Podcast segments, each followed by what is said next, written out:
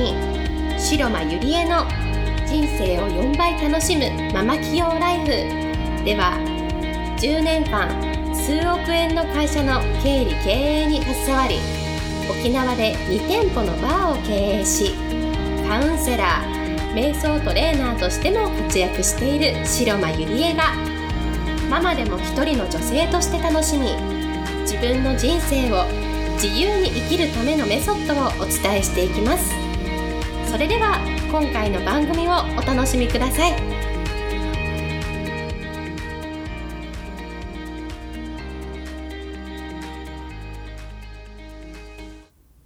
皆さんこんにちは、白間ゆりえです、えー、今日もポッドキャスト始めていきたいと思います。えー、早速今日いただいている質問を読みたいと思います。えー、私はいつかお店を出したいと思うんですけれども、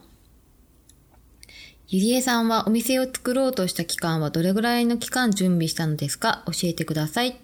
という質問です。はい、えー、ありがとうございます。えっ、と、まあ私のお店はですね、2015年の、え、5月にオープンしたんですね。で、まあ、プレオープンは4月の中旬だったと思うんですけれども、正式なオープンは5月の、確かゴールデンウィークだったと思うんですけれども、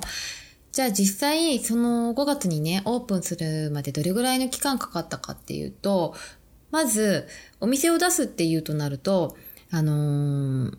物件ですよね。まず、一番は、えー、場所なんですよ。どこにお店を出すか。で、物件が決まれば早いと思うんですね。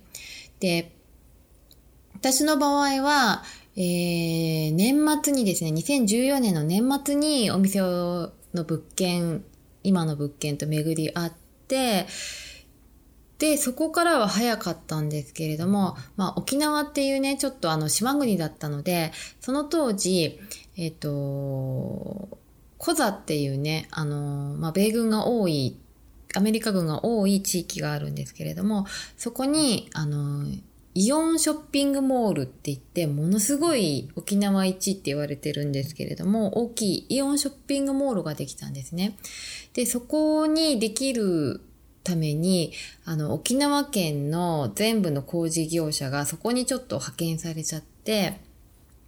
で、業者さんがなかなかいなかったんですね。で、それで本当は、まあ、3月ぐらいにはオープンできるだろうと思っていたんですけれども、まあその関係で2ヶ月ぐらい遅れて5月になったんですけれども、でも場所が決まって、それからどういうデザインとか、それからリフォーム会社と相談して、こういうふうにデザインしてくださいってお願いすれば、まあリフォームは1ヶ月半ぐらいで終わりますし、そしてあとスタッフの人材育成とかですよね。まあ一人でやられるっていう方もいらっしゃると思うんですけれども、まあ、最初ね、何人か雇うならば、まあ、スタッフの人材育成っていうにも力を入れなきゃいけないのかなと思います。でもまあ、あの、起業したいとかお店を出したいとかっていう質問をしてくださる方がありがたいことに多いんですけれども、でも、あの、私が思うポイントは、もう自分のお尻に火をつけなければ、もう永遠に実現しないと思うんですね。うん。なんか、いつかお店を出したいなとか、いつか、あのー、自分の会社を起こしたい、起業したいなって考えている人はすごく多いと思うんですけれども、だけれども実際に、その、踏み切れる人っていうのは、本当にね、あのー、自分のお尻に火をつけなければ、私は永遠に、こう、実現しないんじゃないのかなって思うんですね。えー、なぜならやっぱり、えー、今まではね、毎月給料が入る、あの、お給料をもらう立場の人でいた人が、突然ね、その会社を辞めて自分で稼がなければならない立場になるっていうことに対して、やはり皆さんどこか不安が大きいと思うんですね。あの、やっぱりお店を出したり起業したりってするのはやってみないとわからないですし、必ずしも成功するとも限らないですし、でももし失敗しても、それも自分のね、人生の血となり肉となるんですけれども、でもとりあえずやってみないとわからないですよね。なんか、なんとなくいつかお店出したいなとか、いつか何々したいな、起業したいなとかって思うだけでは、やっぱりはっきり言って永遠に実現はしません。うん。ずっとね、あの、お給料をもらう立場の人のままで時が、本当あっという間に過ぎてしまって、なんか気づいた時には、あなんかもういいかな、このままでいいかな、とかって言って自分の夢をね、こう実現する気力、エネルギーさえもなくなってしまうんですよね。うん。まあタイミングも大事ですし、自分のそのやると決めるっていうね、マインド、それもすごく大事になってくるんじゃないのかなと思います。で、まあこういうで、あるデータを私見つけたんですけれども、例えばあの70歳以上の